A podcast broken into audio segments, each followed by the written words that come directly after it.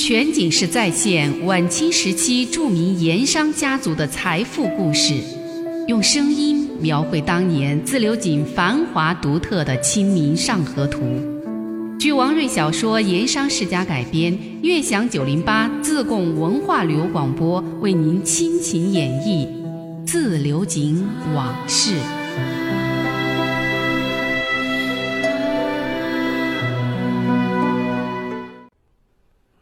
从自流井到富顺县城，一百二十多华里的官道，平时衙门差役往来办事，或骑马，或走路，快的只需要一天。如果公事不是那么急，也会在途中某个市镇村落找一个旅店投宿歇息下来，第二天再赶路。张福钱安押解着受刑带伤的囚犯刘铁棒，又是脚镣重加在身，走路自然会多费一些时辰，也艰难很多。那两个差役已经得到穆师爷授意，当然是不会急着赶路。第一天过了府西河，沿着平顺的大道一路走，过了郭匡岩以后，这步子就明显的慢了。刘铁棒受刑，双腿伤得太重，走得艰难。张福钱安两个卸差也不催逼，任他慢行慢走。再过一处叫做慈巴坳的鸡毛小镇，似乎就更走不动了。勉强又走了十来里，当夜投宿在沙坪镇。一夜无事，第二天再带刘铁棒赶路。这一天情况就更差了。下午时分，一行三人才走到了盐滩场。钱安先发话说了：“犯人走不动，不如干脆投宿。”张福随即答应。于是三个人拐进场口，找一家小客店住下来。其实，穆师爷和张福说定的下手之地，就在盐滩镇上。穆师爷带着帮手，早在他们投宿之前，就已经在盐滩住店等候多时了。按照和王朗云定好的原计划，对刘铁棒便宜行事，灭这个活口，就在盐滩场上。之所以选定盐滩场下手，是因为盐滩场是自流井通富顺县城大路上数一数二的大市镇。当年就很繁华热闹，过往的客商多，人员混杂，做点手脚也容易，不会太招人注意。所以几经考虑，选择了在盐滩镇下手。说起这盐滩镇，也还有一番来历。盐滩镇原来的小地名叫马柳湾，位于府西河西岸。府西河从自流井东下到这里绕弯而过，这一处河道十多滩险。是府西河从自流井到邓井关入沱江途中的五大险滩之一。自流井一带井盐兴盛，外运主要是靠船，尤其是川盐济楚之后，过往的盐船一下子多了起来。路上要经过重滩、仙滩、盐滩、老鸭滩、簸箕滩这五大滩，而盐滩是其中最重要的一个滩。当时府西河水道没有改造。运盐船过滩的时候，多数是靠纤夫沿途拉纤，这才能顺利通过。所以当时的府西河沿途纤夫拉盐船过滩，两岸号子声不绝于耳，河中船歌不断，那是很有一番风情和景致的。传说当年有一个刚入纤夫航道的年轻的纤夫，从自流井出来不远处的金子荡河段开始随船拉纤。经过重滩、仙滩，来到这个地方，已经拉了好几天了。这个时候心里有些着急，他就开口问船老大说：“还要拉多久才能走到邓井关入沱江哦？”这位船老大听了后生小子的问话，放下手中的叶子烟杆，望了望前方河道，顺口回答说：“沿着这个滩，再过一个滩，就可以望见邓井关了。”随后，船老大又扯开嗓子。随口唱出了一段类似《川江号子》的船歌，这船歌的调子我也不会，您多担待。歌词大致是这么几句：重滩重滩滩重滩，大虫蛟龙藏石滩，仙滩仙女迷仙滩，留下形体睡人间。盐滩沿着这个滩，下面还有滩。据说盐滩厂这个名字就是这么来的。不过，盐滩自从有镇以来，其实最早叫做梗子厂，而这耿子厂据说又和当年的咸丰皇帝有点关系。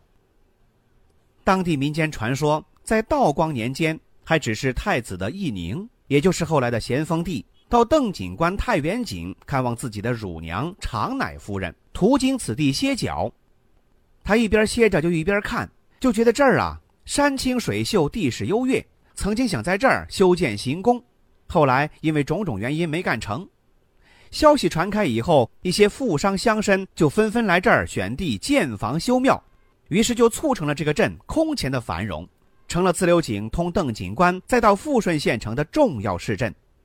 从此这里人来人往，商旅不断，商人出门都希望图一个太平吉利，所以改名叫太平场。到了同治七年，富顺县的在任知县渴求升平景象。又把太平厂改为了升平厂，再后来才改名盐滩厂。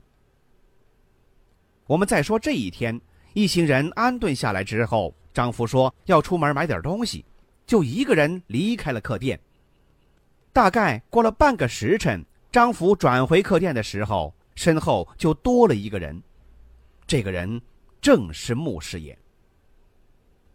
本来按王朗云的意思。穆师爷此行的目的是在刘铁棒押解县衙途中找一个僻静之处把他给做掉。两个谢差当然已经被穆师爷事先买通了。这样的情节有点像《水浒传》中的豹子头林冲，发配充军之时走到了野猪林，只能听任被仇人买通的谢差在荒无人迹的树林子中害命。当然，这一切那是在暗中进行，让包括刘铁棒在内的其他人。蒙在鼓里。不过，穆师爷临下手的时候改变了点主意，他的现身让这出戏又多了一点江湖色彩。穆师爷之所以会这么做，是因为多多少少出于良心的考虑，所以才临时把方法给变了变。穆师爷这么做，一是因为那天在沙湾打水利局的时候，刘铁棒也曾经救过他，多多少少有些感恩。第二是因为想到刘铁棒家中还有一个老母亲无人奉养，这一点和自己有些相似，家中老母尚在，而且无依无靠，所以他对刘铁棒也就有点同病相怜的怜悯的味道。穆师爷随张福进到房中，刘铁棒正身着重枷，连着脚镣一起被铐在床头。穆师爷朝刘铁棒开口问道：“刘格子，你可认得我？你是穆师爷？你你怎么来了？”那浑身是伤、被镣铐枷锁、弄得全身动弹不得的刘铁棒，见到穆师爷是又惊又喜。穆师爷不露声色：“我是救你来了。”全景式再现晚清时期著名盐商家族的财富故事，用声音描绘当年自流井繁华独特的《清明上河图》。据王瑞小说《盐商世家》改编，悦享九零八自贡文化旅游广播为您倾情演绎《自流井往事》。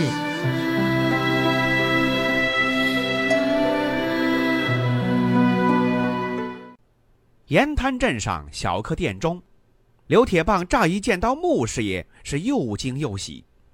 穆师爷不露声色的告诉他：“我是救你来了。”救我！刘铁棒一听这话，大惊失色，他往一边看了看，有点茫然不知所措。旁边啊，还站着两个差人呢。你，你怎么救我？穆师爷笑了笑。本师爷要救你，自有办法。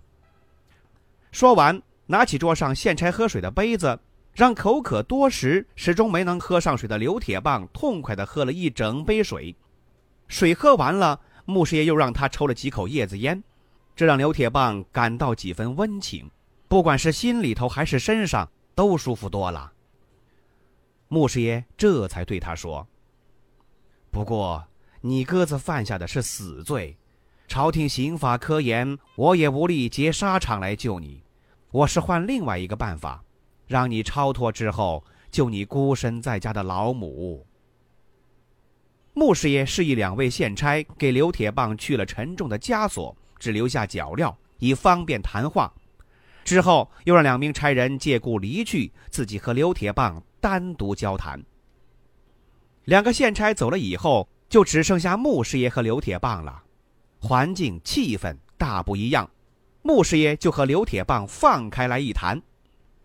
接下来，穆师爷凭着自己当官司客练就的说客功夫，以及跑滩时对江湖义气之类的领悟和把握，凭他的三寸不烂之舌，从此案的严重性说到刘铁棒死罪难逃，任何人都无力回天。又责怪刘铁棒那天不该贪杯醉酒，坏了大事。现在不但把他本人。而且连同东教王四大人严老太爷一并牵扯在内，后果严重。之后，穆师爷又说起了江湖义气，说了一番江湖上好汉做事好汉当，一个好汉应当舍身救主、杀身求义之类的处事道理。最后又话锋一转，才说到了关键的要害处。说是若刘铁棒肯舍身救主，他在威远向家岭家中的老母由他穆某负责终身养老，直到安排后事。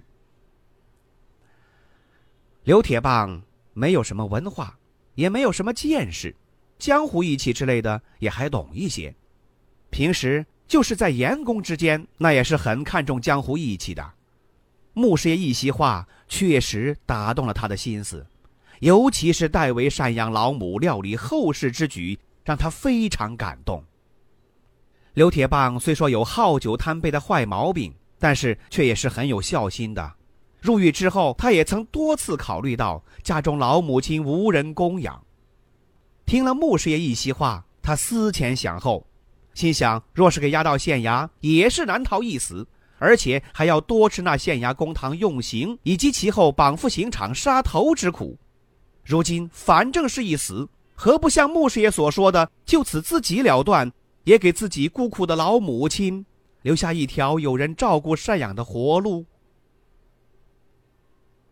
沉默了一阵儿，刘铁棒终于点头表示认可，但是又提出了一个条件，那就是事前先让他痛饮一番，而且最好是那天在东岳庙票离局喝过的那种罐罐酒。穆师爷见刘铁棒表了态了，心中一块石头落地。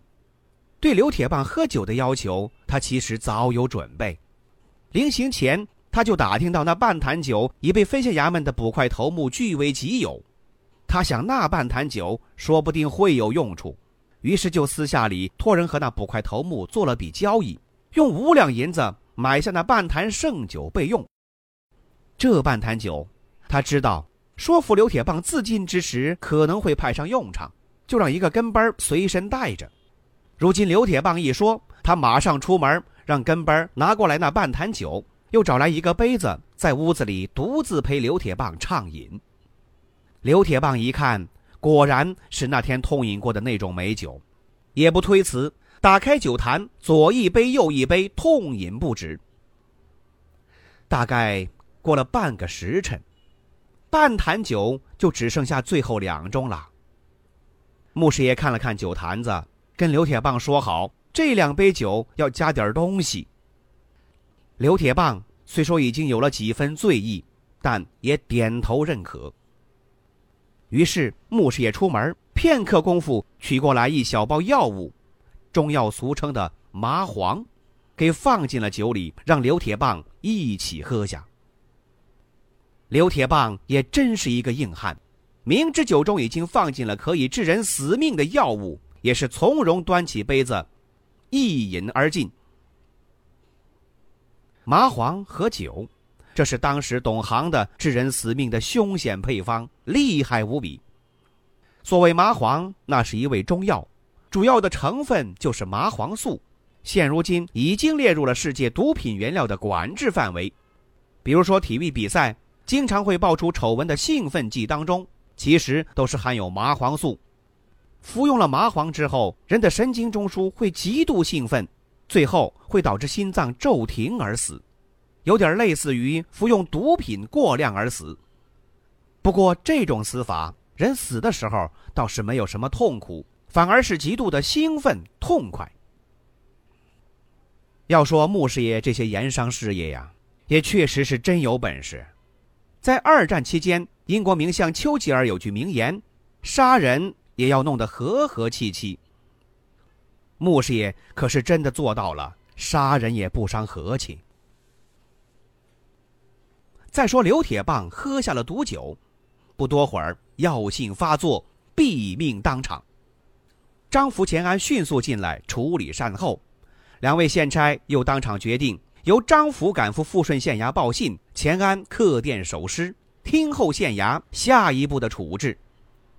不用说。这两位县差从穆师爷手中得到的赏银，自然是相当可观的。在富顺县衙等候人犯的知县陆基，听到刘铁棒因刑伤复发死于押解途中的消息，是怒气冲天，又按照县衙刑名李师爷的建议，马上派仵作一行前往盐滩客店验尸。仵作验尸的结果，除了外伤，没有其他异常。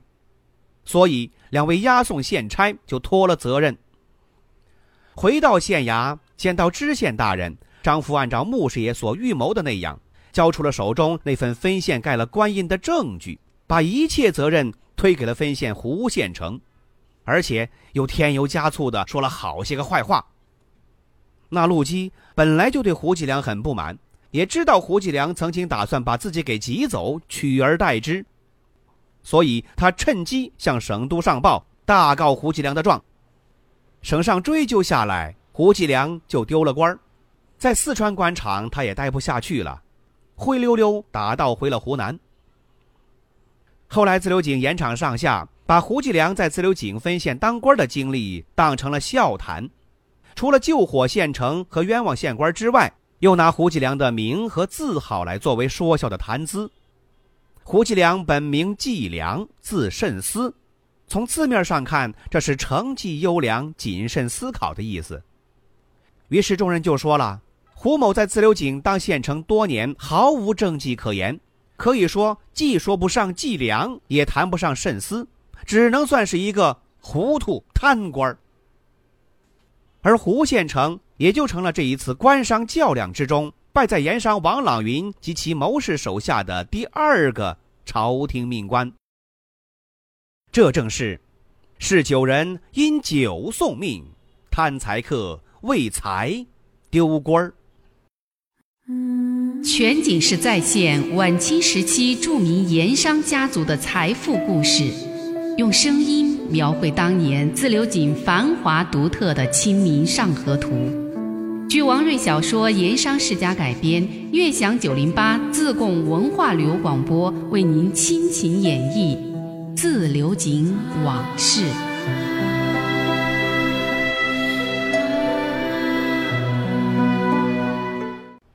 前文说到，打水利局那天晚上，王朗云得知刘铁棒被擒，并且连夜审问，在苦思对策之际，想到了两个关键人物，一个是孙跛子。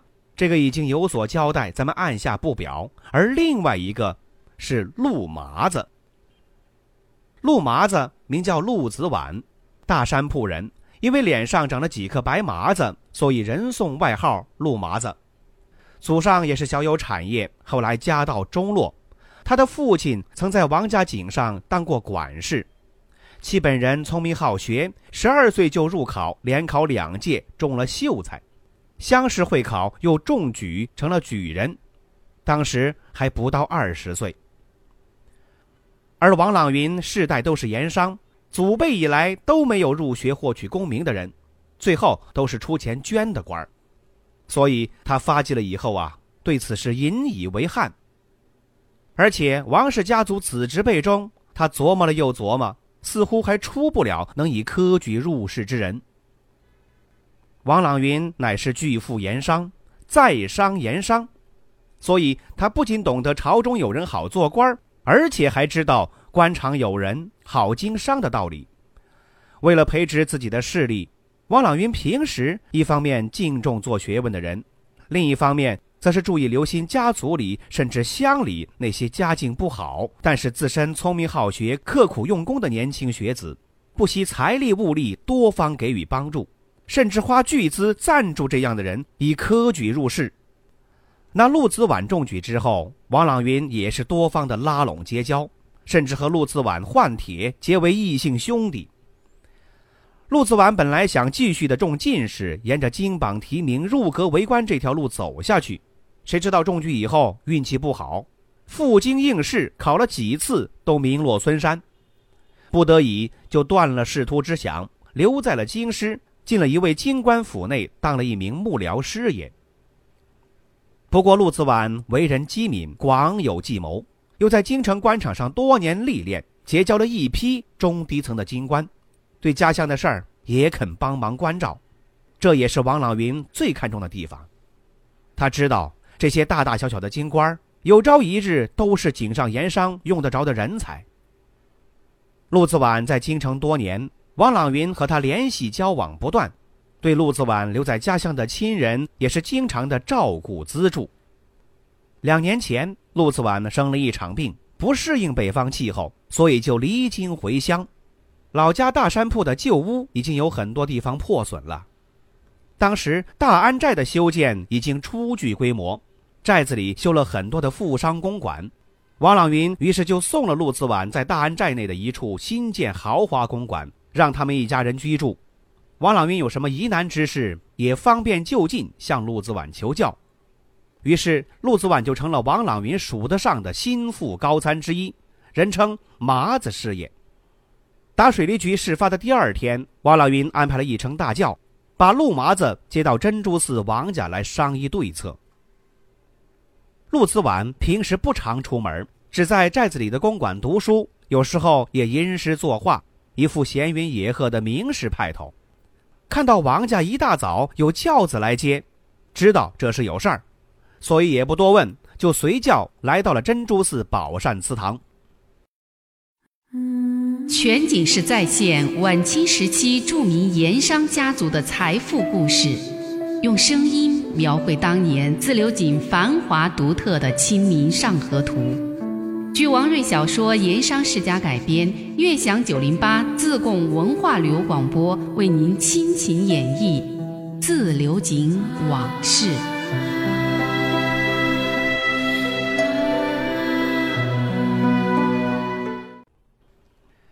见到陆子婉，王朗云好像是见到了救兵，赶紧给请到密室，把打水利局的详细情况一五一十的告诉了他。特别是说起参与打局的刘铁棒被捕，以及分县衙门连夜提审等等严重的事态。陆麻子听完，一言不发，只是闷头抽烟，一根纸捻子抽完了，再点燃一根纸捻子，接着抽，脸上的神色是既凝重又深沉。大概过了半个时辰，陆子婉才停止了抽烟，放下水桶烟袋。起身在室内踱起了步子，虽然还是低头不语，但脸上的神色却似乎明朗了起来。走了几步，他又坐下来，拿起烟袋点火抽烟，抽了一口，迎着王朗云询问的目光，缓缓的说道：“此案极大。”说罢，又低头咕噜咕噜的猛抽了一口。一直把烟吸进肚子里，打了个来回，很舒服的吐了出来，这才语调平静的说：“不过，在我看来，也还是提起来有千斤重，放下去，也只不过四两。”王老云一听这话，知道他已经想到办法了，连忙追问：“子婉兄，你看现在应当如何处置才好？”陆子婉端起茶碗，喝了口茶，一抹胡须上可能沾到的茶水，缓缓吐出四个字：“且看公文。”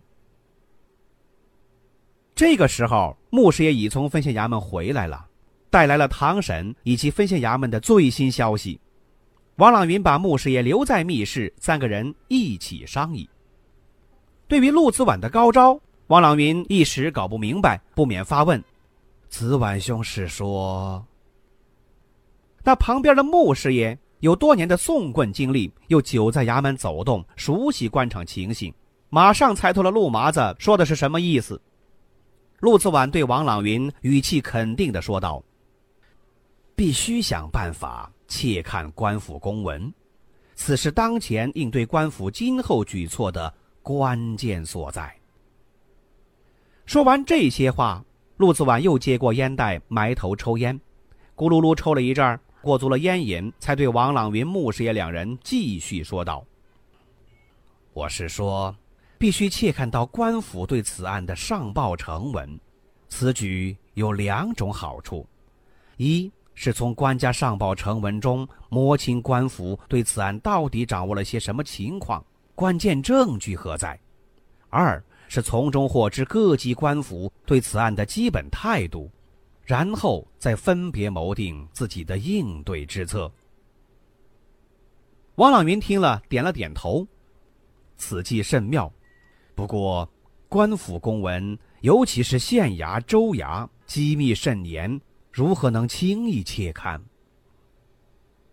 陆子婉沉吟着对王朗云说道：“此事最难，不过也不是一点办法没有，不妨可以一试。”于是，在宝善祠堂的密室里，王朗云、陆子婉、穆师爷三个人。仔细商议如何窃看官府公文的办法和路径。